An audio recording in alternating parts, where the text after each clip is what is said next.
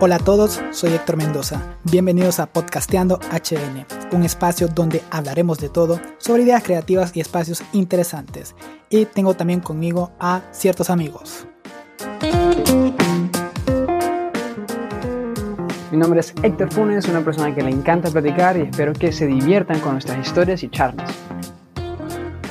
Buenas, mi nombre es Sebastián Castellanos y esperemos que este podcast sea divertido para ustedes. Comenzamos.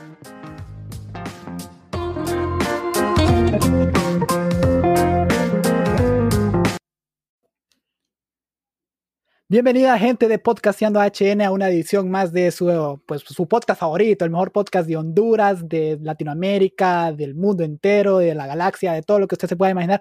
Podcasteando HN es el mejor podcast que existe y pues estamos una vez más en otro episodio ya el número 11 eh, del 11 de un millón de episodios que tenemos planeados hacer. No sé si la vida nos va a ajustar o si el 2020 nos va a permitir llegar a esta cifra. Así que hoy me encuentro como siempre, como de costumbre, lastimosamente porque no tengo mejores invitados, pues ni modo, eh, con Héctor Funes y Sebastián Castellanos. Le doy la bienvenida a ambos. Primero quiero que, que hable pues Sebastián. ¿Cómo estás, Sebastián?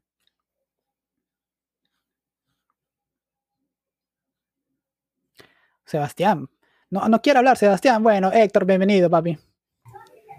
¿Cómo estás, Héctor? Aquí feliz y emocionado de grabar otro capítulo, ¿verdad? Este es el, de la temporada 2. Acuérdate que hemos dicho que este ya es la temporada 2, no se te olvide. Y pues, bien, ahí un poco enojado por el clima porque yo odio lo que es el calor, lo odio. Ve, el frío, perdón. Soy team calor y me doy con quien sea que sea team frío porque no me gusta. Oh, bueno, Sebastián, ya, ya, ya estás disponible, Sebastián, para hablar. Ya, es que, es que no te escuché, loco. Y como siempre presentas a Funes, yo me confié, pues. Eh, no, mira, aquí estamos Ah, bien. Eh, gracias a Dios, donde yo estoy hace calor, Funes, y querés cambiamos. No sé, va. Porque acá nunca, nunca hace, nunca hace frío. Y bueno, contento por grabar el ya, no sé si es décimo o onceavo episodio. Y ya la, sería la segunda temporada ya del podcast. Entonces, contento. Bueno, bueno. eh, hoy tenemos, por, ho- hoy sí hay invitado, no como el episodio pasado, hoy sí hay invitado. Este invitado les quiero contar eh, que eh, ya me lo habían pedido varias veces, muchas chicas más que todo, eh, me lo habían dicho como, hey, invítate a tal man, invítate a tal... Y yo, es que ese puto gordo nunca me acepta, les digo yo. es broma. es broma. Yo lo, lo conozco, es, es, es un joven súper talentoso, una buena onda, es, es la verdad que, bueno, los que lo ya conocen, pues saben de su talento, y él se llama Carlos Cuello, más conocido en el, en el arte o en el mundo popular como Charlie Draws. A- aparte de que, bueno, él es, se graduó el mismo colegio que yo, no sé ahorita qué está estudiando porque este man cambió de, de- es medio loco y cambia de carrera cada rato, y nos va a contar acerca de eso también y pues ahorita se dedica enteramente al, al mundo del arte, a, a dibujar, pero el mejor título claramente que él pueda tener es que es mi amigo. O sea, ya eso es lo que él más puede presumir en su vida. Así que bienvenido Carlitos, Es un gusto que estés aquí con de nosotros. uno de los hosts del podcast más grande de Honduras, es lo que él, es lo que él presume, ser mi amigo. Buenas, buenas. eh, me presento, soy, soy Charlie. Es un gusto estar aquí con vos, Héctor. Eh, ¿Qué te iba a decir? O sea, lo, la intro sí, sí va para el podcast. me, me dio, me dio mucha risa. me dio mucha risa. No, eh, es- es la gracia, vos, que te rías Claro. aquí. vos. E- e- Ese aprecio entre amigos que tuvimos desde el colegio me parece inmes- inmensurable, pues. Y sí, es, es un placer estar aquí con vos. Me alegra que estés en nuevos proyectos y sí, tenemos un buen rato para estar platicando. Además, que desvelaste lo que viene a ser mi, mi identidad secreta. Pero está bien. Uy, bueno, bueno. pero yo sé que tu- tus amigos cercanos sí han de saber tu nombre Claro. real. Y lo, lo pueden deducir también, escuchar Charlie, creo. Ah, dicen, creo que se Ah, llama hay, hay Carlos. gente que piensa que mi apellido es Dross, entonces. Ah, ah bueno. To- bueno, entonces, bienvenido a Carlos Dross. A ese se llama él. ¿Te imaginas? Sería un Bueno. buen apellido, la verdad. Se escucha eh, exótico. Me has escuchado Mendoza. Carlos. Dibujos. ¿Te imaginas? Sí, bueno, entonces, bueno, la, la idea de que Charlie esté aquí es un poco que nos cuente cómo, cómo, cómo se ha metido a ese mundo del arte, cómo ha llegado allí. Sabemos que pues hemos tenido ya varios artistas en este podcast y pues no es nada fácil. Y yo a vos, Carlos, te conozco ya desde hace bastante tiempo, unos, unos ¿qué? seis, ocho años, no sé cuánto. Y pues antes de que la, la fama te, te, enfermara la cabeza, yo ya te conocía. no, es broma, tranquilo. Pero el hecho de que, de que yo te presente a vos como artista o que te llame la gente artista y, o te reconozcan como tal, vos lo sentís como, como una responsabilidad. Vamos a comenzar bien profunda la conversación, Carlos, pero lo sentimos como una gran responsabilidad o como una especie de alivio o, y satisfacción para vos el hecho de que te digan ahora, se refieran a vos como, como un artista y, y vos sentirte de la misma forma. Claro, creo que es una parte más profesional de lo que estoy haciendo, que alguien se refiera a tu persona como artista, es algo mucho más profundo, como decís, pero sí, es, es una etapa bastante emocionante cuando ya puedes decir soy artista profesional, porque directamente ya es tu profesión. O sea, bueno, para los que no, no, bueno, no, no, los conocen a ambos, bueno, a vos sí te conocen quizás, a mí no, y esto y lo otro, pues yo te conozco a vos desde que empezaste, digamos, como a meterte a todo ese feeling y lo comenzaste haciendo como una especie de, de hobby, ¿no? Pues yo recuerdo cuando te veía, te veía en las bancas ahí del, del colegio y dibujabas solo por, por puro, no sé, por puro amor al arte, como se dicen, y por ahí alguien te, te, pagaba quizás para que le hicieras un dibujo y así ibas, comenzando. Sí, sí, en sí. ese momento vos visionabas como que ibas a estar aquí, por ejemplo, hoy grabando un podcast conmigo y hablando de que te dedicas a eso. Claro que no. Eh, o sea, yo sentía como las ganas de manchar cosas. O sea, a mí, no sé si puede ser hasta un trauma, porque desde, desde la escuela no me dejaban manchar ni las libretas, me regañaban los profesores porque yo manchaba los lados de las libretas. Pero una vez que llegué al colegio y comenzás a tener un poco más de libertad de lo que puedes hacer, y justo me quedaban como clases libres porque tal vez terminaba un proyecto mucho más rápido que, que, los demás. Yo me iba a las banquitas ahí del colegio a dibujar y me imaginaba eso, mundos y cosas así. Siempre, siempre me gustó eso porque, ¿qué te digo? Me encantan lo que vienen a ser el mundo de los videojuegos. Creo que fue una de las primeras razones que me influenció un mundo aparte donde te puedas sumergir. Eso mismo es lo que intento plasmar a través de, de los dibujos. Y, ¿qué te digo? Una vez estando ahí, yo todavía pensaba que no se podía lograr porque yo le mostraba tal vez a, a, mi, a mi tía o a algunos amigos, les decía, hey, me gusta dibujar y tal, y mi dibujo al principio mucha gente lo criticaba, o sea, decían que eran tripas, decían un montón, hey, eso son tripas y ya está. Y después yo miraba a mis, a, mis otros amigos que también dibujaban y ellos dibujaban como personajes de anime muy, muy bien hechos, el típico Goku, ¿no? Que, que dibujaban en el colegio. Yo no los podía dibujar, ¿no? No, no podía dibujar. Después llegaban otros que, que ellos sabían la técnica de Loomis, que hasta como cuatro años después me di cuenta que se llamaba técnica de Loomis y era para dibujar retratos y ellos dibujan retratos súper bien y yo les preguntaba y ellos me decían, no, practicando, me decían y, y después te das cuenta que son técnicas que, que están, que, existen por ahí, que te las puedes aprender y que cualquier persona las puede aprender.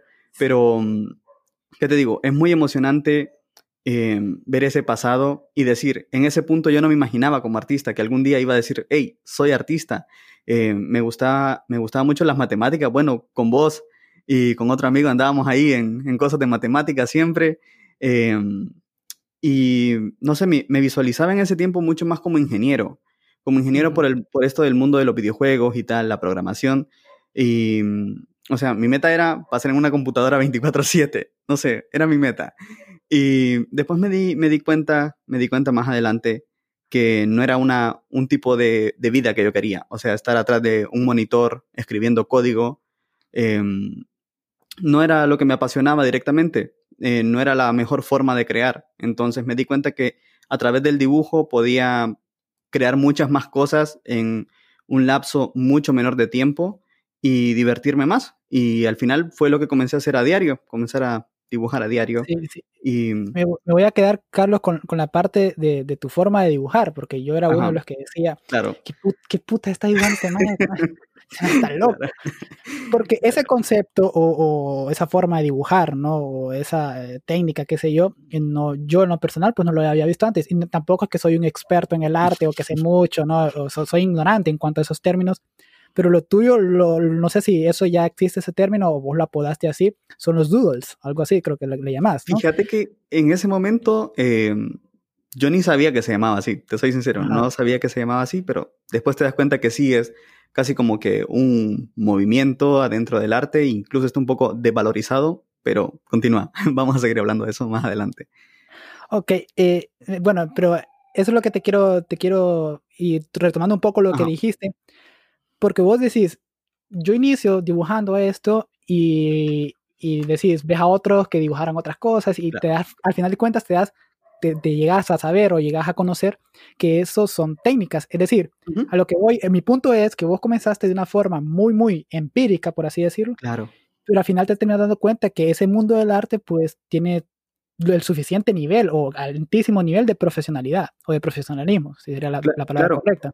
Eh, con lo que yo comencé, eh, se llama ahora, o sea, ya con, mucho más con mucha más experiencia con lo que comencé, se llaman más directamente líneas orgánicas, que es eh, algo que pues naturalmente sale de tu cuerpo y por alguna razón extraña a mí me gustaban hacer curvas, hacer como S y todas esas acuñándolas entre sí y pues daba un resultado bastante bonito y mm, aparte de la influencia de lo que viene a ser lo que son las mandalas y todo eso, al principio comencé con eso, me atraía mucho, visualmente era muy bonito y mm, comencé incluyendo como que esos patrones dentro de los dibujos y fue dando algo totalmente extraño y muy bonito, algo como te digo, muy natural que mm, yo siempre he dicho que yo comencé a dibujar porque, o sea, me daban, me dan muchas ganas. Incluso estamos aquí dibujando, ya llevo, mira, eh, para los que están escuchando esto, estamos por en medio de Zoom viéndonos y le estoy mostrando a, a Héctor lo que son unos post-its llenos,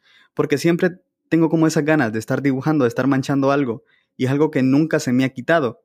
Y pues en el colegio también tenía eso, que tenía muchas ganas de estar manchando, muchas ganas de estar manchando, y terminó ocurriendo eso de los doodles, de las tripas, eh, me gustaban, entre más intrínseco es el dibujo, mucho más placer siento visualmente al, al terminarlo, porque mm, no sé, encuentro paz en llenar toda una página, por ejemplo.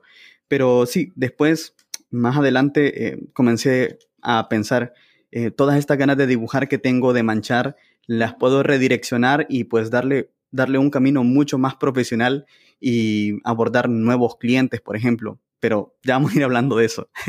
hay, es que en serio, hay mucho por contar. Bueno, eh, eh, aquí el espacio podemos hacer el récord del, del episodio más largo que tenemos eh, en podcasteando y para eso, no sé si, si alguno de mis compañeros tiene alguna pregunta para que vayamos entrando, porque, bueno, para los que no nos escuchan, bueno, para los que no nos ven, perdón, no, sino que solo nos escuchan, eh, bueno, hacemos el recordatorio de que si quieren vernos, pues que nos colaboren ahí con, con billete para comprar cámara, ¿va? y, poder, y poder grabarnos de forma profesional y poder subirlo a plataformas como YouTube y, y eso lo otro. Entonces, eh, Funes pues está en, en Olancho, Sebastián está en Choluteca y, y están conociendo, digamos, a, a Carlos Eduardo y, Car perdón, Charlie Roth. y, y, y, Charlie Roth está, los está conociendo ahí, así que no sé si quieren hacer alguna pregunta ahorita o, o avanzamos en otros temas. Pues es que yo la pregunta que tenía ya pasó para más adelante. Le iba a preguntar sobre la técnica tan curiosa porque yo lo sigo desde, no sé, como hace un año y medio en redes sociales a Charlie y he visto también el resurgir de, bueno, el, el nacimiento de Café con Charlie y un montón de cosas, pero más adelantito vamos a ir tocando los temas. Yo solo quería decir que ahorita que enseñó el post-it, o sea, yo quería contarles una historia que a mí me gustaba, pequeño me gustaba dibujar, pero obviamente yo no tengo ese talento, como he repetido en muchas ocasiones en estos podcasts, no tengo el talento de muchas cosas que hemos dicho, pero, o sea, planificando esto me acordé de que yo tenía un dibujo insignia. Era un Spider-Man, pero... Chafa. Chafa, chafero. Que es, era prácticamente hacer como un círculo y después unas líneas así como una X y esos eran los ojos. Po. Y ahí yo le hacía como la, la, las, eh, las líneas como, como de telaraña. Yo metía el rollo y yo lo dibujaba un montón de veces. Estaba como en tercer, cuarto grado. Y tenía un, un compañero que una vez agarró mi cuaderno y encuentra el dibujo yo, porque yo sabía que no era muy buen artista. y, me, lo quedaba viendo, y yo, la excusa que yo sabía era, lo quedaba viendo serio, o sea, yo lo miraba a los ojos y decía, no, es que estaba medio dormido cuando lo estaba dibujando, ¿sabes? Y les voy a enseñar, o sea, y yo lo dibujé ahorita como para enseñárselos. Este era mi Spider-Man, o sea. Ah, mira. Sí, sí era chapa. Pe- Pero ese es el loguito que, que utiliza el Spider-Man cuando todavía no tiene el traje, ¿no? Es como el, el, el logo más. No, más barato. yo- o sea, yo la vivía. Y, y le voy- a ver, se adivinan qué compañero era. O sea, ustedes dos lo conocen. Memo. Era Carlos. ¿Quién es? Ah, Carlos. Y él es muy buen artista, él dibuja bien, o sea, me- Sí, mira, sí, sí. yo creo que cuando vio eso dijo, no, Ah, papá, hace otra cosa. Bueno, a con ver si eso. lo escucha. Espérate, Ajá. si Carlos escucha este podcast, que me escriba. Y si alguien lo conoce, no le digan nada. Quiero ver si mi amigo, mi hermano escucha los podcasts. Sigamos. Ah, bueno. Una responsabilidad. Ah, Y justo con eso quiero, quiero conectar, mira, pues, y vamos a ir conectando un poco esto, la idea de que, pues bueno, ya decía yo que Carlos y eh, Charlie, perdón, este, este- yo estuvimos en el mismo colegio, y ahí fue donde él empezó, y a eso lo que quiero afianzar a partir de, a partir de aquí es que ambos sabemos que no, bueno, los cuatro sabemos que no existen clases dentro de nuestra currículo, ¿no? eh, malla curricular del colegio o de secundaria, hasta el son de hoy creo que no existen, por ahí existe alguna donde ves de forma muy escasa, ¿no? O escueta, eh, algunas pinceladas de, de- de en cuanto a la historia del arte y estas cosas, ¿no? ujú. Y la valoración de la misma, no, no te enseñan a valorar el, el arte en, nuestra, en nuestro, nuestro medio, en nuestra educación. Ahora, ¿vos crees, Carlos, de que toda esa manía que tenía vos, no, no sabemos si puede ser patológico, incluso deberías ir al psicólogo, te invito. No, fíjate que la mayoría de mis amigos artistas tienen eso de ser como muy obsesivos con el dibujo. Ah, ok, entonces, Entonces, estamos, Es como estamos bien. normal ahí. Eh, Si estás, si estás jodido, al menos hay un montón jodidos igual que vos. Exacto. Pero lo que voy es, ¿crees vos que ahora estuvieras un poco, no sé si entra la palabra, pero un poco más maduro o mejor artísticamente si durante todo tu proceso formativo, antes de entrar a la universidad, digamos, eh, hubieras recibido, no sé, clases o un proceso meramente educativo? Porque vuelvo a lo que vos, y no, no es, no es menospreciar, al, al contrario, es Ujú. muy, muy heroico que sea empírico el comienzo de, de, Claro. de vos y de muchos artistas que conocemos. O sea, la cantidad de artistas que, que, que comienzan de forma empírica creo que son la mayoría incluso. Pero yo, Sí. yo supongo que es mejor la, la parte formativa alrededor de eso. ¿Crees vos que hubiera afectado lo, lo que vos sos ahora? Claramente, eh, ya sé por dónde va, eh, por dónde va tu punto. Y en efecto, yo estuve tres años eh, sin recibir lo que son clases de dibujo, por decirlo así. Tres años donde me dediqué a dibujar todos los días y la manera en cómo iba evolucionando era eh, muy, muy lenta. Evolucionaba de forma muy lenta, pero era, ¿qué te digo? Se progresaba. No era como que estaba estancado totalmente. Eh, digamos que todos los días, como dice Héctor, él hacía ese Spider-Man, pero yo tal vez a ese Spider-Man yo le agregaba una línea más y después miraba que me salió otra cosa. Entonces a eso le iba agregando como otra línea, otra línea. Era casi como, ¿qué te digo? Jugar con Lego, armar la misma torre y ver qué variaciones tenés. Entonces eso mismo es lo que yo iba haciendo con los doodles. Por eso es que antes eh, mis dibujos eran como que muy, muy repetitivos porque tal vez me sentía bien con ese dibujo y pues buscaba como que otras soluciones. Y esa no es la mejor eh, manera de avanzar dentro de lo que es el arte, pero no es la peor. Eh, la peor pues claramente es no dibujar del todo. Y, ¿qué te digo? Lo mejor que podés hacer como artista, si estás escuchando esto, sos artista, es comenzar a dibujar el día de hoy, eh, seguirle echando ganas a eso, eh, seguirle, seguir dibujando y más adelante cuando pues comences a tener que algún ingreso con, con esos dibujos que estás haciendo el día de hoy, porque sí se pueden obtener ingresos incluso dentro de Honduras, un país que ya te digo que es difícil vivir, ya te digo que es difícil, pero aún así se pueden conseguir eh, buena, buenos ingresos. Y ya te digo que mm, lo que viene a ser la formación educativa eh, dentro del mundo del arte, yo lo vine a recibir hasta el cuarto año de estar dibujando. O sea, después de cuatro años de estar dibujando, yo dije, voy a tomar mi primera clase de dibujo. Y lo que se transfiere es la pasión que tenía por dibujar, porque comenzaba a aprender cosas nuevas y comenzaba a ver que aprendía eh, muy, muy rápido de lo que estaba aprendiendo anteriormente. Y es que los consejos que uno encuentra en YouTube o en Internet pueden ser muy vagos. Son consejos tal vez, eh, dibuja manos en cinco minutos o dibuja ojos ya. en cinco minutos. Entonces, ¿qué es lo mejor que puedes hacer? Una mano con ojos tal vez. No está mal, pero eh, como artistas profesionales eh, yo voy apuntando ya a un ámbito internacional. O sea, entonces, para entrar a ese ámbito internacional, tenés que recibir clases, como quien dice, eh, de los mejores dibujantes. Y yo pude tener, como quien dice, una clase de nueve semanas con el tercer mejor dibujante del mundo, que se llama Peter Han. Es un coreano que vive en Los Ángeles y pues e, ese tipo dibuja 16 horas al día. Imagínate cuánto tiene que, eh, cuánto se dedica y, como te digo, si querés aprender, aprender de los mejores. Y entonces eso fue lo que hice, pero ya está en mi cuarto año, él me comenzó a mostrar lo que son las formas básicas y pues fueron como muchos años de información comprimidos en nueve semanas. A partir de ahí mi panorama cambió totalmente. Esta clase yo la recibí em, justo en medio de esta pandemia. Me estuve con esa clase. Ya te digo que como latinoamericano, muy fácilmente podés entrar al mundo de la animación, al mundo de los videojuegos, como artista, como dibujante. Eh, es, muy, es mucho más fácil de lo que la gente piensa. Incluso podríamos decir que en dos, tres años de este tipo de educación, vos podrías estar ya trabajando para Disney, para Pixar, porque créeme, no es todo mundo que quiere dibujar para Disney ni para Pixar, todo mundo quiere ser freelance y tal, porque pues es, mucho más bonito.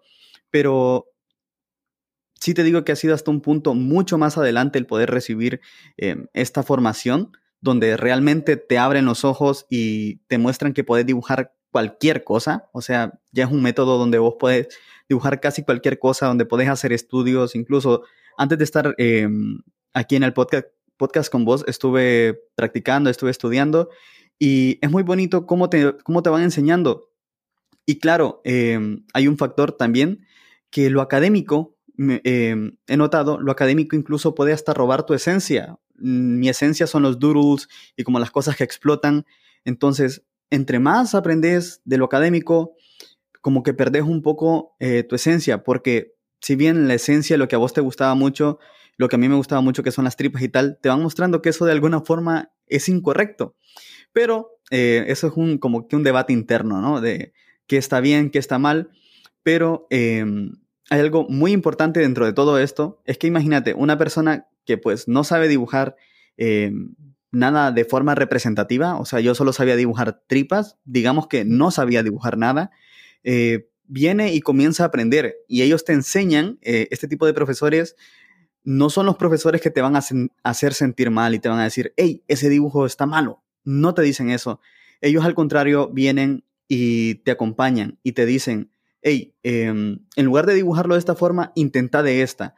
Y ellos mismos te explican que la, la única diferencia entre ser un dibujante amateur y un dibujante profesional de clase mundial como es este señor son las horas de trabajo que ha puesto él. Eso es la única diferencia. No es que hay un talento divino que te baja del cielo, es puramente pasión, puramente disciplina. Él me dijo, comenzá con dos horas diarias, después de un mes intenta hacer tres, después intenta hacer cuatro. Y así hasta que, hasta que te sientas cómodo. Y es en ese punto donde vos abrís los ojos y vos decís, hay muchas cosas que puedo lograr solo con disciplina, porque, ¿qué es lo que buscan en los estudios de animación, en los estudios de videojuegos? Es que vos sepas dibujar de forma tridimensional bien, o sea, que puedas representar eh, una idea de tu cabeza y ponerla en un papel bien. Eso es todo lo que buscan, no, no es como que busquen un súper talento, porque créeme, en esta era digital es cuando más se necesita eh, lo que es eh, conceptos. A mí me gusta mucho más lo que viene a ser lo conceptual, entonces creo que voy a ir optando por eso. Pero sí, cualquier persona puede dibujar, eso yo te lo aseguro. He visto em, gente que después del curso que yo tomé con este señor de Peter Han, que vos ves los dibujos de él y son, son malos eh, académicamente. Si vos los ves académicamente, son malos, porque estamos hablando de técnicas. Y, y una persona de 17 años que toma el curso, nueve semanas después, dibuja de forma increíble, dibuja personas sobre animales, animales volando, o sea, es increíble lo que, lo que se puede lograr, porque, como te digo, están estas técnicas que te ayudan directamente a sacar como esa idea de tu cabeza y ponerla en un papel. Entender el 3D es como instalarte una, máquina 3D en la cabeza. Es bastante A, a ver si, entiendo, si entiendo un poco tu idea, lo que querés transmitir a quienes te, te escuchan y quieren ser artistas o, o les gusta, se apasiona por el arte, es que si bien es cierto, eh, lo mejor sería que hay un proceso formativo, académico, al, al par de, Claro. de- de tu talento, pero que también no solo se vayan por eso, digamos, que no, no es lo más importante en, en- la travesía que puede, que puede llevar, sino que, número uno, lo mencionabas, la disciplina, ujú. porque puedes ser muy talentoso, pero si sos perezoso, sos aragán, en, Sí, no solo en el arte, en cualquier ámbito de la vida te va a ir mal, no, no vas a lograr nada. de la pasión, como de enamorarte de ese proceso, podríamos decir. Y como te digo, yo estuve tres años dibujando todos los días casi que la misma cosa. Y mira que eh, ha dado sus frutos, no te voy a mentir, ha dado sus frutos. Estamos platicando aquí de eso. Ok, sí. Entonces, sin formación No, pues, académica. O sea, Mira, y- sí, es lo que yo te digo, o sea, yo por eso a veces te, yo soy el que, el que te molesta, el que te comenta cualquier barra basada, cualquier tontera, porque, Sí. porque yo no, no, no, no voy a decir que te conozco realmente quién sos ni nada, sino que te conozco desde antes de que entraras todo Sí, eso sí. y sí, y sí que he visto una evolución, o sea, yo miro tu primer dibujo cuando me acuerdo que ganaste un concurso dentro del, del, del, de la- del colegio en el que estuvimos, sí. Ajá. Y ahora veo que ahora subís en tus historias en Instagram que dibujas eh, insectos y lo dibujas muy Exacto. bien. Y yo digo, wow, Carlos sí que, sí que se tomó en serio todo esto. claro. Ya lo sabía desde mucho antes que te, metabas, te metías a hacer murales en, en, en lugares como el, un mall y, y esos, todos esos centros comerciales y estas cosas. Entonces, a mí la verdad que, que, que me emociona porque te conozco y pues te considero, te considero un amigo y, y ver que hay esa evolución. Y veo también otros artistas amigos tuyos y gente de Santa Bárbara incluso que conoces vos que también se ha dedicado al, al mundo del arte. claro. Y, y todos ellos, pues, vos decís, no, no están en una escuela nacional de bellas artes en Tegucigalpa, ellos ellos no están en un, en un centro educativo. Entonces se quiere decir que hay mucho talento alrededor nuestro. claro, Incluso claro. nosotros, y aquí qui- quiero dejar una moraleja para mi amigo Héctor Funes, que a él le gusta mucho el tocar la guitarra, pero dice que es malo. Entonces, ya sabes, la constancia, el practicar sí, todos sí. los días en una guitarra te puede ayudar a ser un gran guitarrista. Sabes, incluso Héctor, eh, a través de, de esta inexperiencia es como pueden surgir incluso las genialidades, porque como te digo, en mis tres años de estar dibujando todos los días, todos los días, llegué a un punto donde encontrás un estilo y un estilo que es muy difícil eh, de, de comparar día a día. Y pues incluso la falta de experiencia puede ser tu mayor fortaleza, el no saber tocar bien la guitarra, ponerle te inventas un acorde que tal vez ni existe, típico, y, y sos el boom. Así de simple, que los conservatorios de, música te contraten y tal. Pero, pero sí, suele ocurrir también con el arte que a gente se le contrata por su estilo tan característico y son personas que tal vez no han recibido o no se han metido tan a fondo académicamente eh, y, y logran contratos increíbles eh, que pueden vivir fácilmente del dibujo con un estilo pues muy personal que han encontrado a lo largo de los años practicando. Y a eso es lo ¿Cómo que voy. digo? Ah, Ajá, no hay, no hay un camino correcto dentro del arte. No hay un camino que vos puedas decir, voy a tomar este camino y me va a ir bien. No hay. Y ahora, a- ahora te, te- te quiero tomar la, la palabra en esa, en, esa, en esa parte. Y no, no quiero que nos extendamos mucho porque que no, no me gustaría centrarme en eso específicamente porque no considero que sea lo esencial, pero sí que es muy importante. Es como el arte, como más que un, más que un estilo de vida, más que, más que algo que te apasiona, más algo que te, que te gusta, sino como una forma de vivir. Vos ya me, me, me comentabas de que eh, ya has aceptado contratos, has tenido gente que te Claro. contacta para pag- pagarte, te, te pagan dibujos. Ahora, vos ya te ves visualizado, ya estás establecido, digamos, en que puede ser una forma de vivir y ya lo estás haciendo. Claramente. Pero no, es, no, no comenzó siendo el centro, de, el centro de atracción tuyo, digamos. Y hay mucha gente, y es, te lo dicen a diario, te dicen, yo quiero ser pintor, yo quiero ser músico, yo quiero ser cantante y esto lo otro, pero lo primero que te dicen es que te vas a morir de hambre, porque ¿quién te va a pagar Mm. eso? ¿Quién te va a Sí, contratar? sí. Y- Pero vos, creo que eso es la prueba para mí más clara, porque eso te conozco y todo, de que sí se puede vivir, vivir de, de eso a Sí, partir de- de, fíjate, ahí. como te digo, em, hay, hay un extraño, hay, un extraño, ¿cómo te digo? Em, una extraña frase que dice que después de cuatro años, durante todos los días, haciendo la misma cosa, te convertís en profesional y comienza a dar como esos frutos profesionales.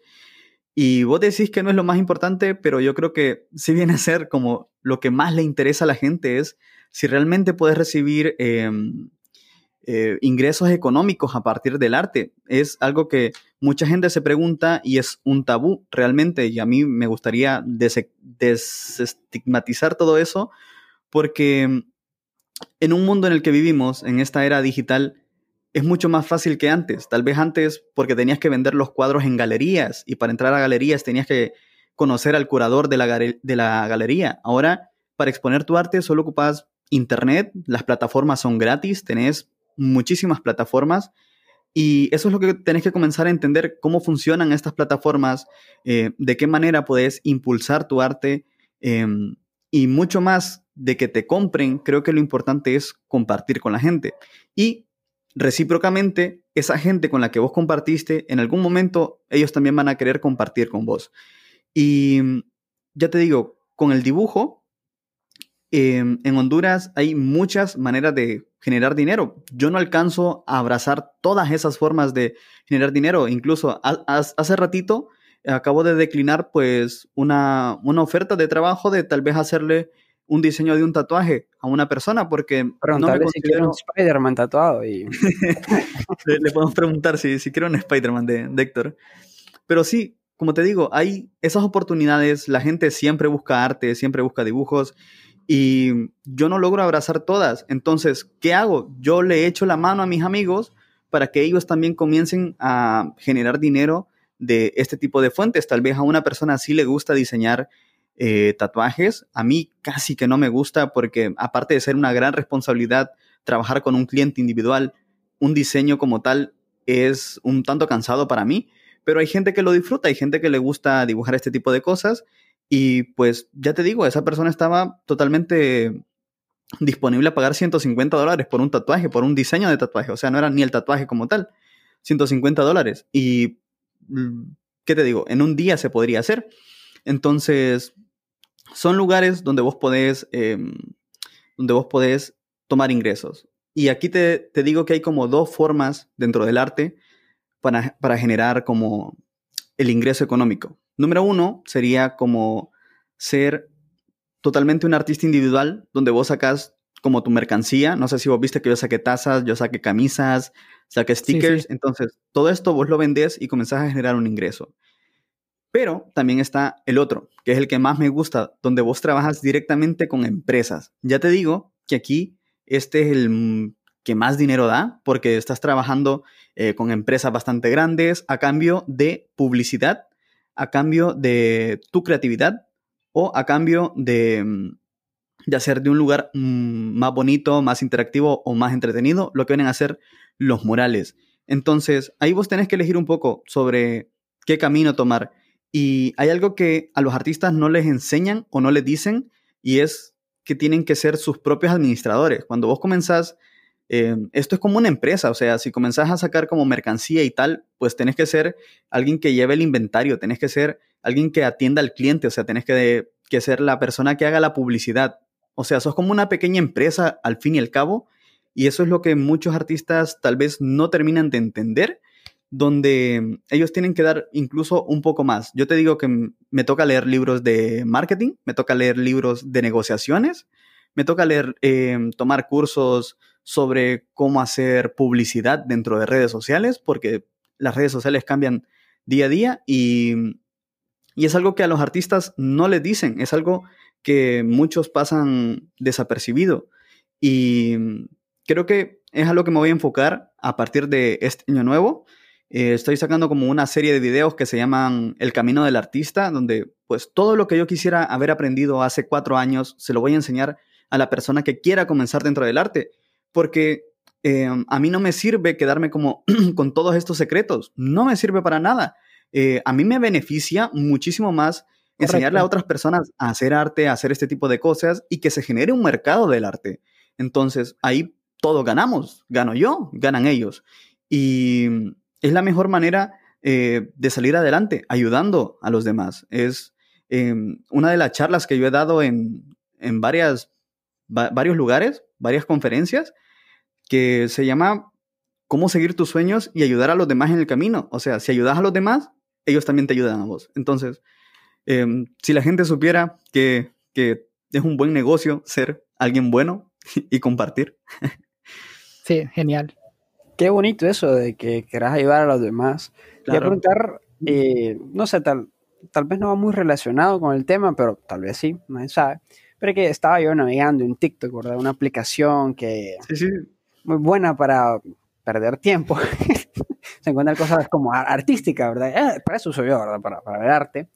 Y vi como uno que era alguien criticando el arte, eh, no sé cómo, cómo decirlo, eh, electrónico, que ahora es como que... Ah, el, el arte digital. El arte digital, exacto, el arte digital. Que, o sea, salió como el man, ay, voy a hacer, eh, como, como criticando, diciendo que el arte digital no era arte. Entonces el man como que dibujó un círculo en un papel que no me lo completó, no me lo hizo. O sea, ¿qué, qué opinas? Si es justo Claro. criticar a alguien que, sea, que, que se dedique al arte digital o, o, o no.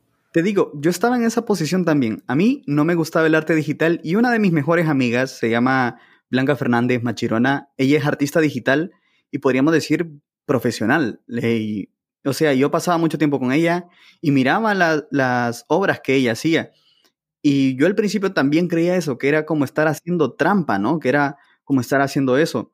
Pero comencemos con el caso que vos pones, ¿no? De que el tipo hace un círculo y no se lo completa. Lo mismo vos intentás en la tableta, pero tenés que poner un comando para que te lo complete. Claro, en mucho menos tiempo. Lo que te está dando la tableta es una herramienta para hacerlo rápido, ¿no? En el mundo físico, en el mundo real, vos tenés los compases. Si querés hacer un círculo así perfecto, usas un compás. Entonces, podríamos debatir con el tipo. Hay muchas cosas que el arte digital eh, te deja y creo que es uno de los problemas en estos países o al menos en esta cultura donde vemos mal eso. Ya te digo que más bien lo que es el arte digital es mucho mejor pagado en los estudios de animación como ser Pixar y todo eso porque ellos trabajan todo en digital. Ellos tienen muy poco tiempo para generar como esos dibujos. Entonces todo esto les ayuda a los artistas a hacer eh, esas cosas mucho más rápido. Vos no sé, te explotaría la cabeza si supieras cuántas de las cosas o cuántos de los dibujos que vos ves en televisión o tal vez vos ves en alguna portada fueron calcados tal vez de alguna fotografía con el simple hecho de, mm, de terminar el trabajo mucho más rápido, que es de lo más normal del mundo dentro del mundo digital, valga la redundancia. Pero sí, yo te digo, estuve con la, con la intriga esa y lo que llegué a hacer fue comprarme una tablet yo mismo. Esta tablet no son nada baratas, ya te lo digo, eh, me costó como 27 mil empiras un iPad Pro para poder hacer arte digital. Y yo creía lo mismo, que tan rápido como la comenzar a utilizar, así de rápido pues iba, iba a ser como estas obras. No ocurrió así, para nada que, eh, que, ocurrió así. Eh, me di cuenta más bien en ese punto que me hacía mucho mucha falta el dibujo académico, porque se utiliza mucho más el dibujo académico dentro del arte digital, porque tenés que saber pintar, tenés que saber pintar, tenés que saber cómo se componen los colores, de dónde vienen las luces, eh, todo esto de forma tridimensional. No es que el programa te da como las cosas eh, así nomás.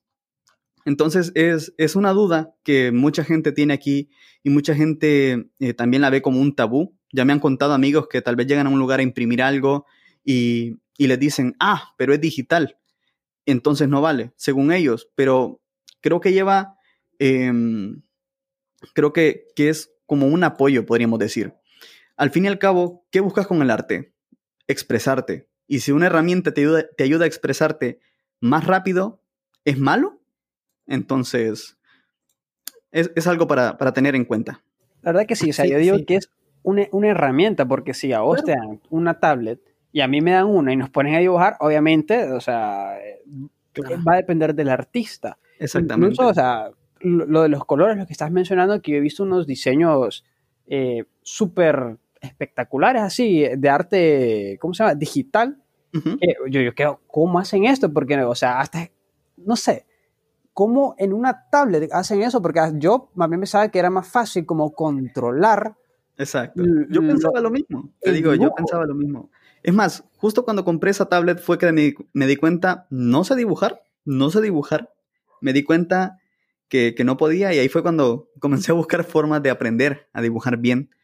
Me di cuenta que mi amiga sabía dibujar mucho más y tenía mucho más conocimiento del que yo pensaba. Y entonces es, es una experiencia bonita también probar otros medios, es muy bonito. Me, me, me gusta esa, esa, parte de que vos eh, decís, eh, porque, a ver, te empieza a ir bien en el arte, digamos, y vos decís, empiezo a agarrar contratos, empresas y toda la onda, y luego empezás a experimentar y decís, puta, no sé nada. Y, o, escucha, me, falta, tanto para aprender. Sí, sí. Entonces, eh, eso es otra cosa que creo que es muy importante y, y tener en cuenta, y yo lo, lo, creo que no es una filosofía que no solo debes aplicar si te quieres dedicar al arte, sino a cualquier rama en absoluto uh -huh. en la vida, es la, la, constancia y las ganas de querer aprender siempre y, y saber de que no importa en qué punto te encontres en, en, en, un ámbito, siempre va a haber algo que vos no, no conoces o no sabes. Entonces, yo creo que para el artista es mucho más importante porque el artista tiene que, eh, si querés hablamos un proceso, un poco del proceso creativo que vos puedes -huh. llevar y cómo coges tu inspiración, por ejemplo, porque para mí es muy importante y lo, lo, veo así y he escuchado, porque me gusta escuchar a varios artistas también, es el hecho de que tiene que estarse en constante, constante reto, digamos, a sí mismo, es decir, yo me expongo a ciertas cosas en las que no estoy tan cómodo o salgo de mi zona claro. de confort para obligarme a generar procesos, a, a ser yo, un poco más creativo. Yo soy mucho de eso. Eh, me gusta buscar nuevas superficies, por ejemplo. No sé si viste que hace poco hice un mural sobre vidrio. Nunca había hecho sobre vidrio. Y son esos nuevos retos que te hacen crecer como artistas. Eh, también te quería decir que como artista, si bien aún el mejor del mundo todavía se pregunta cómo se hacen al, alguna, algunas obras que él ve. O sea, él ve obras y él todavía pregunta, ¿cómo hizo esto? Y podríamos decir que es el mejor dibujante del mundo, el tipo. Y mm, siempre, siempre hay mucho por aprender. Eh, y son esas ganas de aprender las que te pueden llevar adelante. Yo me gusta experimentar por montones. Eh, si bien comencé experimentando con arte digital, ahorita mm, lo que viene de diciembre voy a experimentar con acuarelas, por ejemplo. No he experimentado con óleos, no he experimentado del todo con acrílicos. Eh, los murales me gustaron bastante, entonces sigo haciendo un montón de murales.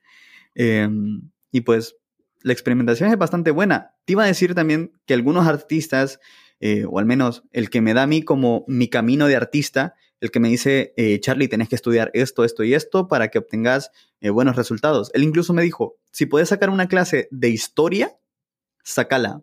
Si puedes sacar una clase de biología, sacala. Y yo tipo, ¿por qué? No es arte. Él me dice que ahora como que todos los artistas están saliendo, podríamos decir, eh, con el mismo molde, con el mismo molde y casi que todos crean lo mismo.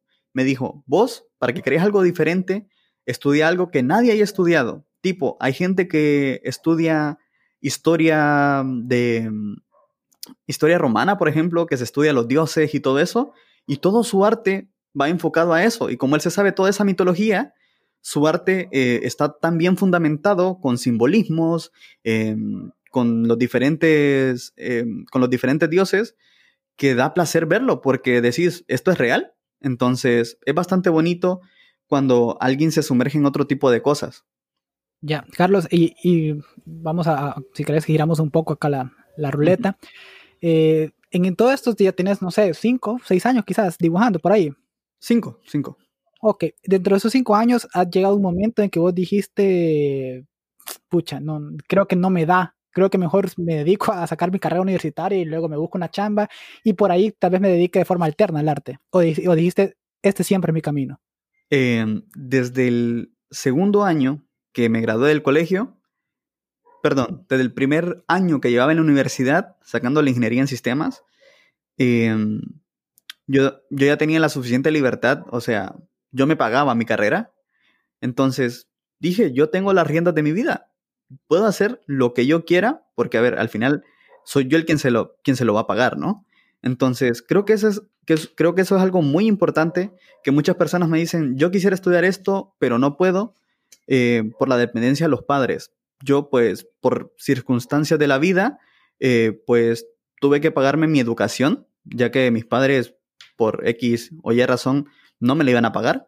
Entonces, yo dije, quiero estudiar ingeniería. Estudié ingeniería. No me gustó. Tuve un trabajo donde pues se ejerce como ingeniero eh, dentro de unas oficinas. No me gustó para nada. estar detrás de una computadora, sentí que no me apasionaba tanto como el dibujo. Estaba ahí en el trabajo dibujando en post-its abajo del teclado siempre. Em, luego, mm, lo que hice fue cambiarme a, mercadotecnia. Me cambié a mercadotecnia porque sabía la importancia eh, del hoy en día de lo que es el arte acompañado eh, de la publicidad. Porque entre más expongas tu arte, más posibilidades tenés de que alguna empresa te contrate o que puedas tener diferentes clientes. La cosa es que en la institución donde estaba estudiando marketing, te estaban enseñando para ser empleado, no para, no para ser el director de tu propia empresa. Entonces, sentí que no era una educación adecuada, aparte de que los profesores, em, los profesores no eran personas que ejercían como, como mercadólogos. Y eso es algo que yo siempre he tenido muy en cuenta y es preguntarme quién me está enseñando, de qué persona estoy aprendiendo. Porque, como te digo, si querés ser el mejor, tenés que aprender de los mejores. Por eso en el dibujo, como te digo, fui a buscar eh, uno de los mejores del mundo que, que tuviera un curso disponible, bastante caro el curso, por cierto, pero aprender directamente de ellos. Y si vos querés ser mercadólogo, vas y buscas al mejor mercadólogo eh, de tu tiempo. O sea, seguramente pueda tener algún curso en línea y si no puedes acceder al primer mercadólogo, anda al segundo, que algo vas a aprender. Entonces, este tipo de educación donde gente que leyó libros te enseña y no ha estado en la práctica, creo que, creo que afecta bastante el resultado, afecta también eh, lo que viene a ser el desarrollo del mismo estudiante al quedarte solo con los libros tal vez o solo con lo que aprendiste en la universidad. Y ahí fue cuando yo dije, quiero ser artista. El primer año yo dije, quiero ser artista, me voy a cambiar a marketing eh, y voy a comenzar esta carrera. Entonces, ya ahorita, para terminar, este año, cuando comenzó, yo dije, me voy a, mm, me voy a comenzar a formar como artista profesional, voy a intentar buscar el camino más parecido a lo que vienen a ser los mejores del mundo. Y es que hay algo que ellos estudian que se llaman los fundamentos y hay varias clases ahí. Entonces, eh, ahí pues la independencia es muy importante. Como yo me lo pagaba todo, pues yo podía elegir mi camino.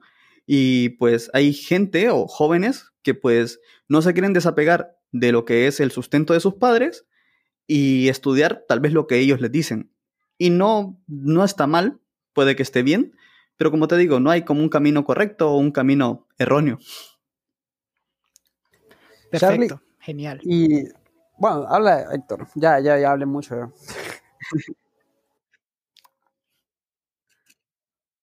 ah, bueno, entonces voy a hablar yo si no hablas. Te voy a preguntar eh, acerca de, de, este, de ese curso que tomaste, si fue en Honduras, si no fue, si hay como opciones aquí y, o sea, si si te gustaría como, si vos, yo, yo me fijé en tu Instagram que vos tenés como esos videitos, entonces quería saber si vos tenés un curso. Ok, eh, me está preguntando Héctor ahorita sobre lo que vienen a hacer, eh, dónde estudié, si están disponibles para, para territorio hondureño y lo que vienen a hacer los cursos. Y te voy a decir que sí, o sea, cualquier persona eh, puede adquirirlos, solo que son por temporadas que están Em, actualmente los cursos, o sea, son como clases, van por bloques. Eh, por ejemplo, en una, en una clase aprendes clase de perspectiva, en otra clase aprendes eh, dibujo dinámico, en otra aprendes parte del cuerpo, después comenzas a dibujar el cuerpo. Estas clases tienen eh, un precio de alrededor de 800 dólares. Valen 800 dólares cada clase, no es nada barata, porque como te digo, yo directamente me fui a buscar em, los mejores, porque ahí te enseñan personas que tal vez trabajan en Disney, o sea, actualmente trabajan en Disney. La clase de perspectiva que voy a recibir el 29 de enero eh, me la va a dar el señor que hizo los fondos para Cyberpunk. No sé si has escuchado el videojuego ahorita que, que está como de moda. Es un videojuego llamado Cyberpunk. Entonces, como te digo, buscar siempre a los mejores. El precio es algo que pues te lo pensás y como te digo, eh, yo soy una persona que intenta gastar lo menos posible en banalidades y apartar todo ese dinero para comprarme tiempo como artista y comprarme em, esa educación que, que tanto me va a ayudar más adelante.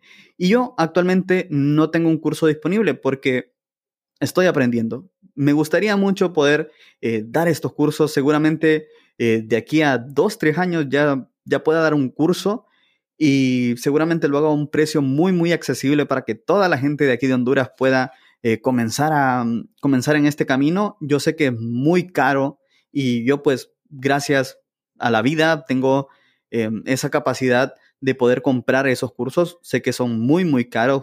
A veces, la primera vez me lo pensé muchísimo si comprármelos o no, pero después me di cuenta de que eran una buena experiencia y que a la larga, pues, te iban a dar los resultados, em, te preparaban directamente para ese mundo profesional y, y como te digo, en un futuro sí pienso eh, esparcir este conocimiento, sin duda alguna. No quiero comenzar ahorita porque no soy la persona más profesional en cuanto a dar clases, o sea, no soy un maestro todavía. Para llegar a maestro ocupas una buena cantidad de práctica, pero no, no descartamos el hecho de que pueda ir ayudando poco a poco, tal vez a las personas que, que se llegan a mí o que necesitan un, un poco de, de, de, eso, de orientación quizás.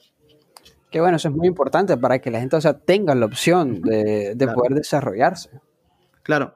También fíjate que hay, eh, hay como carreras diseñadas. Eh, esto, si alguien me escucha, me puede escribir por Instagram y decirme, Charlie, yo quiero ese plan académico gratis eh, que, que es un estadounidense lo hizo, porque él tampoco tenía como la capacidad económica para comprarse esos cursos carísimos, pero él encontró los videos específicos en YouTube y en Internet que te explicaban eh, casi lo que aprendes académicamente en una universidad profesional, porque él no tenía la capacidad. Entonces, si alguien quiere como ese plan académico donde están todas las URLs, donde están todos los videos que me escriba, yo se lo mando felizmente. Es una imagen donde sale como hasta un pensum, es que es un pensum de tres años, eh, donde haces cosas por parciales y tal. Y la cosa es que practiques mucho y practiques cosas en concreto. Genial, Charlie. Todo lo que has hablado de, de, todo tu proceso me parece muy bueno y pues de allí va alguien a, a coger un poquito de enseñanza y, a, y, bueno, creo que en todos esos cinco años resumirlos en un, un, episodio de podcast pues va a ser muy, muy difícil. Sí, sí. Y, y vamos, si te parece, vamos cerrando un poco, ¿no? Y, y, te quiero hablar porque siempre, bueno, soy de los que más interesa cuando hacemos un, un episodio, creo, igual que los, mis otros dos compañeros, Héctor y Sebas, hablar de, de la situación de, de nuestro país eh, si vos tuvieras la capacidad, si vos tuvieras el poder ahorita necesario o tuvieras la, forma, ¿no? De cambiar o la facultad de cambiar algo en cuanto al arte en Honduras, y me refiero a todas sus manifestaciones, no solo dibujar, sino música, canto, todo lo que se pueda, escritura, ¿no? Literatura, todo lo que tenga que ver con arte. ¿Qué cosas te, gustaría ver que se hacen en Honduras y qué cosas te gustaría eliminarlas? Hay cosas que no, que no te gustan que suceden en nuestro país es que desde lo más básico, o sea, la raíz de todo es educación, o sea, eh, que hubiesen, que se, educadores especializados en dibujo, como te digo, se pueden, se pueden obtener fácilmente eh, personas que de un, de un nivel, sabes, que, que sea um, aceptable, un nivel bastante bueno, que, que pueda dar clases y como vos decís, que no sea solo de dibujo, sino que la música, eh, la literatura. Es que creo que, mm, que, que, específicamente ayudaría bastante. Es que toda la educación como tal sería increíble, ¿no? Que, que, todo mejorase, que, pero ¿qué, ¿qué, le vamos a hacer? Sí, yo, yo soy uno de los que te, te digo, ¿no? Lo hablábamos al principio, de, de que sí, sí. si no es de nuestro, de, perdón, dentro de nuestro pensum ya sea a nivel de secundaria o universitario, se nos, se nos inculcaran ¿no? esas clases de arte y, y, comenzar como lo más específico o especial es historia del arte, ¿no? ¿Cuántos museos hay en, en Honduras que te muestren obras artísticas de muy excelentes pintores que hay, que hay en Honduras, que los hay y a claro. nivel de la historia han habido? ¿Cuántos museos hay, por ejemplo, y vos que vos puedas ir, ¿no? Y, y e ir con un amigo o ir con alguien y conocer la, toda, todo eso. Claro. Y a través del arte puedes conocer la historia de un país también. Claro, Entonces, son cosas que nos hacen falta, creo que se necesitan. Y bueno, yo soy de los que sueño que en algún, algún momento va, va, a cambiar la situación en nuestro país. Sí, y no solo, por, por, no solo... por, eso te, te, te, digo que eh, una de mis metas como artista es esparcir ese, esas ganas de hacer arte, porque eh, vas a ver una mejora cultural, porque tal vez una persona haciendo arte va a poder pensar, o sea, cuando vos estás haciendo arte, cuando vos estás dibujando, cuando vos estás escribiendo, estás pensando. Y si vos estás pensando, puedes pensar tus decisiones, vas a tomar muchas mejores decisiones y de alguna forma eh, vas a ayudar a esta sociedad a progresar, que es algo que pues aquí no es tan primordial. Ya te digo yo que mm, también comenzando este año, o sea, como en diciembre del año pasado, yo había obtenido una beca para España, no sé si te diste cuenta, para Madrid. Me habían dado una beca completa para, para ser artista digital. Y, y, lastimosamente, porque, como te digo, mis padres eh, no me pagan la educación, todo me lo pago yo, eh, no tenía el presupuesto suficiente para costearme lo que son cuatro años en, en, Madrid, una de las ciudades más caras de lo que viene a ser el mundo, está top 5 Madrid. Entonces, es bastante caro. Ya te, ya te digo yo que fui a pedir ayuda y no había, me dijeron, su carrera no es lo suficientemente importante como para recibir ayuda. Entonces, sí, es, es bastante difícil, es bastante difícil. Y lo que te digo, o sea, imagínate vos, si no, no tuvieras la suficiente madurez emocional, digamos, uh -huh. o la capacidad mental, te hubiera quebrado. Claro. O sea, vos, claro. te, eh, cualquier otro joven hubiera dicho, puta, si a mí no me, me, me, me, dicen eso, que no es lo suficientemente importante como para que yo te dé plata, uh -huh. vos, sí. que me genera mí después algo, entonces vos decís, quizás esto no es el camino, y te, te decepcionás de lo que haces, y te retirás, y vaya, no sé, qué poderosos artistas estaríamos perdiendo si, si uh -huh. vos hubieras tomado esa decisión. Sí, sí. Entonces, ves, pequeñas cositas como esas. Vaya, fíjate que lo vamos a dejar de manera más simple, que te hubieran dicho, no tenemos la capacidad económica porque somos un país pobre, ¿vale? y vos claro. lo podrías aceptar, pero que, que te hubieran dicho como, pero vuelva de pronto, o, o no te hubieran dicho esas palabras de que no es lo suficientemente importante. Como Exactamente, así tipo, eh, no, no, es una ingeniería, me dijo, no, no, no, no, no es importante en estos momentos. Entonces, ahí te, te, te, das cuenta de que pues tenés que buscar tus formas y justo después de eso eh, fue cuando encontré ese curso que te digo de, del top 3 del mundo. Fue tipo, te fue mal allá, venite para acá. Y yo creo que con este señor top 3 del mundo, creo que he aprendido incluso más que los estudiantes que están en esa, en esa universidad, porque yo estaba tan emocionado que entré a la página, comencé a ver los trabajos de los estudiantes y dije, los voy a comenzar a seguir para ver qué cosas pueden hacer. Y, y yo siento que por este camino que voy puedo lograr eso y mucho más de lo que logran los estudiantes de ahí. Pero, pero sí, en este caso me lo tengo que costear yo, tengo que trabajar un poco más, pero no es un camino imposible, es un camino que está, está a la disposición. Y si te parece, sacamos una idea de, de todo esto. Y es que, eh, bueno, dijiste, se me cierra una puerta, pues abrimos, abrimos otra, ¿no? Claro. Y retomo una frase, mira, pues, no, no, sé si lo has escuchado, pero un, un podcast anterior, eh, estuvimos a un director de cine, a Mario Ramos, en un espectáculo talentosísimo. Y nos dijo una frase icónica, que creo que fue la frase más importante de todo ese episodio. Dijo, si la vida te da la espalda, pues tocale el culo, viejo. Y ya. Bastante bueno. si una puerta se te cierra, tumbala patadas, ¿no? Claro. Ajá, bueno, ahora tomamos eso y lo otro que quería dejar como asentado, digamos, es el hecho de que vos dijiste hace poquito y pens lo pensaste y tenés la idea es de que a pesar de que has tenido estas malas experiencias, digamos, en el país y a pesar de que se te pudieron bajar los ánimos, estás pensando aún después de irte a, a estudiar a otros lados o a aprender con gente del extranjero y todo esto, querés devolver un poco al, al claro. país y querés cambiar la situación, que creo que es otra cosa importante.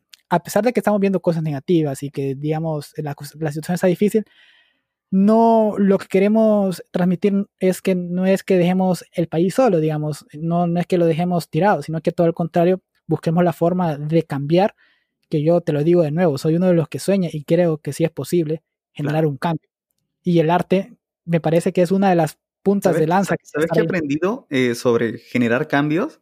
Es que si vos le enseñás a una persona a generar un cambio en su metro cuadrado, por ejemplo, ahora mismo estamos en nuestra habitación, si vos sos capaz de cambiar tu habitación ordenándola, haciéndola un lugar más bonito, más habitable para, para tu ser, imagínate que todos los hondureños comencemos a cambiar ese metro cuadrado que tengamos.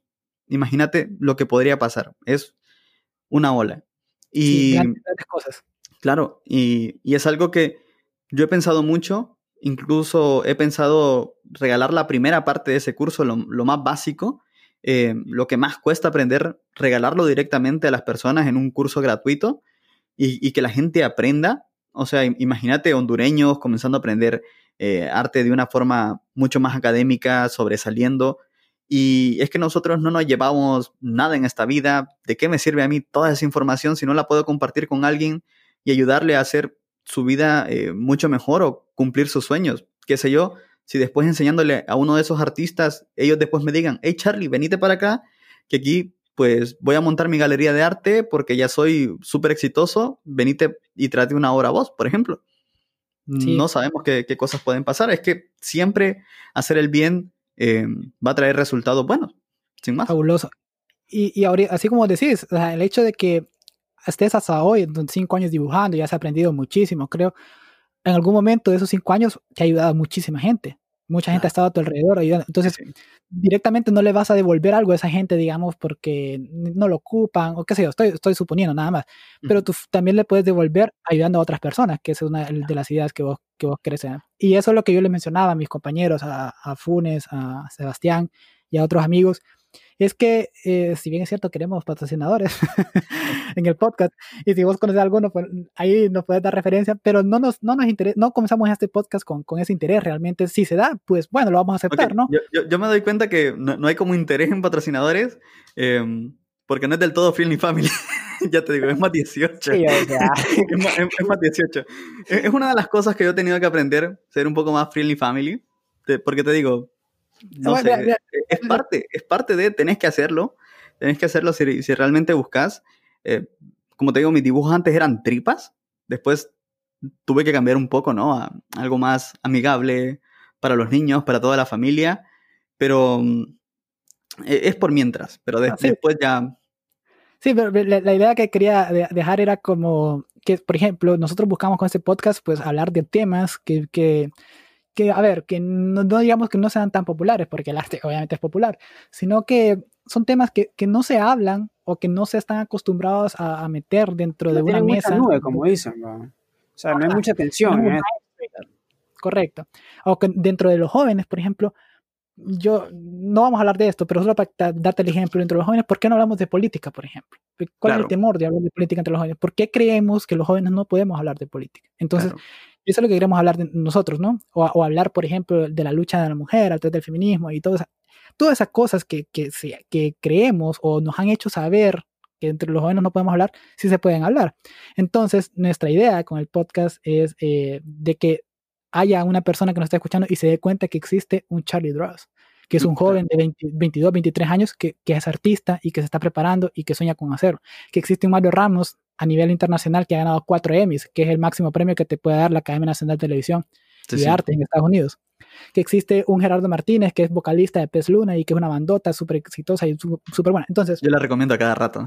Exacto. Entonces, si nosotros, mira, imagínate, nosotros en que 11 episodios que llevamos, Funes, ¿cuántos llevamos? 11, ¿verdad? Este es el 11. Ok, mira, dentro de los 11 hemos tenido que 8, 7 o 10 o 9 invitados con vos y todos han sido artistas o alguien que está generando algo bueno en el país. Sí, sí. Y eso yo te, yo te aseguro, vos lo decías, lo podemos multiplicar que por 100, 300, 400, 500 y nos sale otra buena cantidad de hondureños que están haciendo las cosas bien. No solo hondureños, Entonces, que nos escuchan en varios países. Sí, curioso, No, y, ajá, y ahí está lo genial también. Imagínate que en otros países se den cuenta de que Honduras hay muchas cosas positivas, ¿no?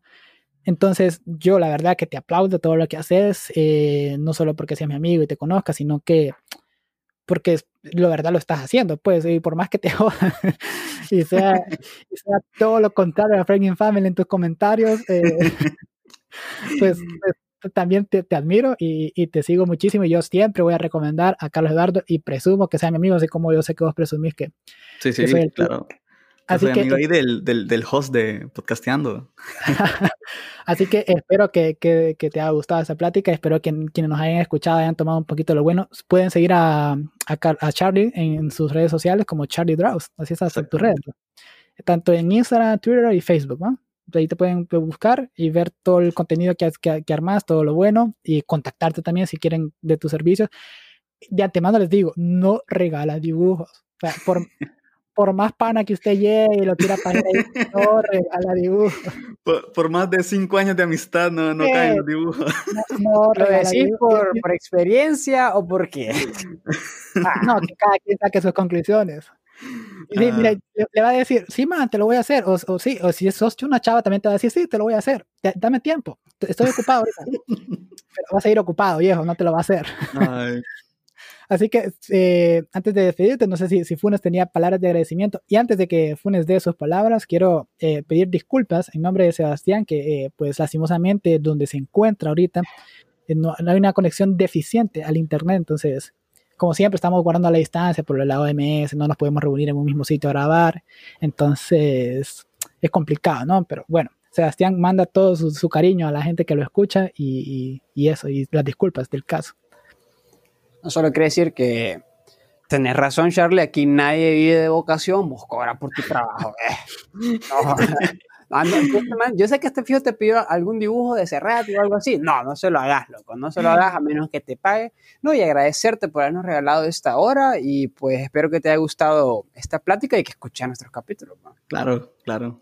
Muchas No, gracias a ustedes por, por de alguna forma, pues, promocionar el arte. Yo sé que pronto este podcast, pues, va a andar por las nubes y yo voy a decir, hey, yo estuve con, con, con Héctor ahí. Genial. No, mira, si, si querés hacer un, un, un doodle especial para, para este episodio, ¿Ves? Ya, ya va pidiendo, ¿eh? Mira, y lo hace, en- lo hace como en el capítulo para Claro. como... Claro. es mi feria, es mi feria. No, no. Todo el mundo engancho de que nos, que nos debe algo.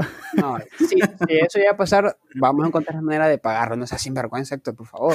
No, claro, pero que espere que, que nos llegue un patrocinador, pero ya nos dijo Carlos que tenemos que cambiar la forma de, de, de expresarnos. Una. Nada, no. Pero bueno, gracias Carlos, la verdad. eh, eh, es- fue muy bonito platicar con, con vos. Sí, Creo sí. que teníamos mucho tiempo incluso no platicar nosotros, entonces Sí. nos sirve un poco ahí para recordarnos la, la amistad y pues te presento a, mi- a mis dos grandes amigos también y, y pues ojalá pronto lleguemos a Tegucigalpa y salgamos ahí de esas rutas que vos tomás para ir a, a dibujar, pues ahí vamos a estar de metidos y tomando café y compartiendo. Y gracias a toda la gente que nos escucha y, y espero que les haya pasado, le- les haya gustado este episodio y, y se vienen muchos buenos episodios también como estamos acostumbrados. Y antemano te digo, hay una segunda parte de, este, de esto porque creo que hay mucho de qué hablar en cuanto, a lo, en cuanto a lo que vos haces, en cuanto a tu técnica y toda esa onda. Y pues esperamos que haya otro episodio donde podamos tenerte invitado. Y por último, gracias, gracias, mil gracias y, adelante en todo lo que haces y nunca, nunca bajes la guardia. Dale, gracias a vos, Héctor. Feliz noche. Eh, bueno, aquí es de noche. Eh, muchas gracias a todas las personas que nos escucharon. Recuerden seguir creando, eh, seguir haciendo lo que aman, porque mm, realmente creo que es el camino. Seguir lo que realmente te gusta. Perfecto, eso, nunca, nunca bajen la cabeza, los ánimos y más en este país, pues que no les sirva como desmotivación, sino que todo lo contrario, ganas de querer cambiar la situación es, creo yo, incluso un acto heroico y algo de valentía y algo de un- añadirle un sentido a tu vida. Así que gracias a todos y, y para adelante y nos escuchamos a la próxima y un gusto que, que han disfrutado de este episodio. Gracias por haber escuchado otro episodio de Podcasteando HN. No se me ha olvidado. Ahí está la introducción que ahora ya va a ser outro, pero bueno. Pero ahí está, lo importante es que ahí está. Así que nos vemos, cuídense mucho y eh, ah, algo que se me olvidaba que quiero de- de decirlo también es ayuden a la gente que le está pasando mal ahorita. Hay todavía gente que la está sufriendo, que eh, todavía no se ha recuperado de la destrucción de, esto, de esas tormentas que hubo hace poco. Así que eh, ayuden, si pueden, de la forma que sea, no importa. Asistan a todas esas, a todas esas brigadas o lo que sea que esté sucediendo. Ayuden y también cuídense mucho que la pandemia sigue en pie. Y nada, nos vemos a la próxima y gracias por todo.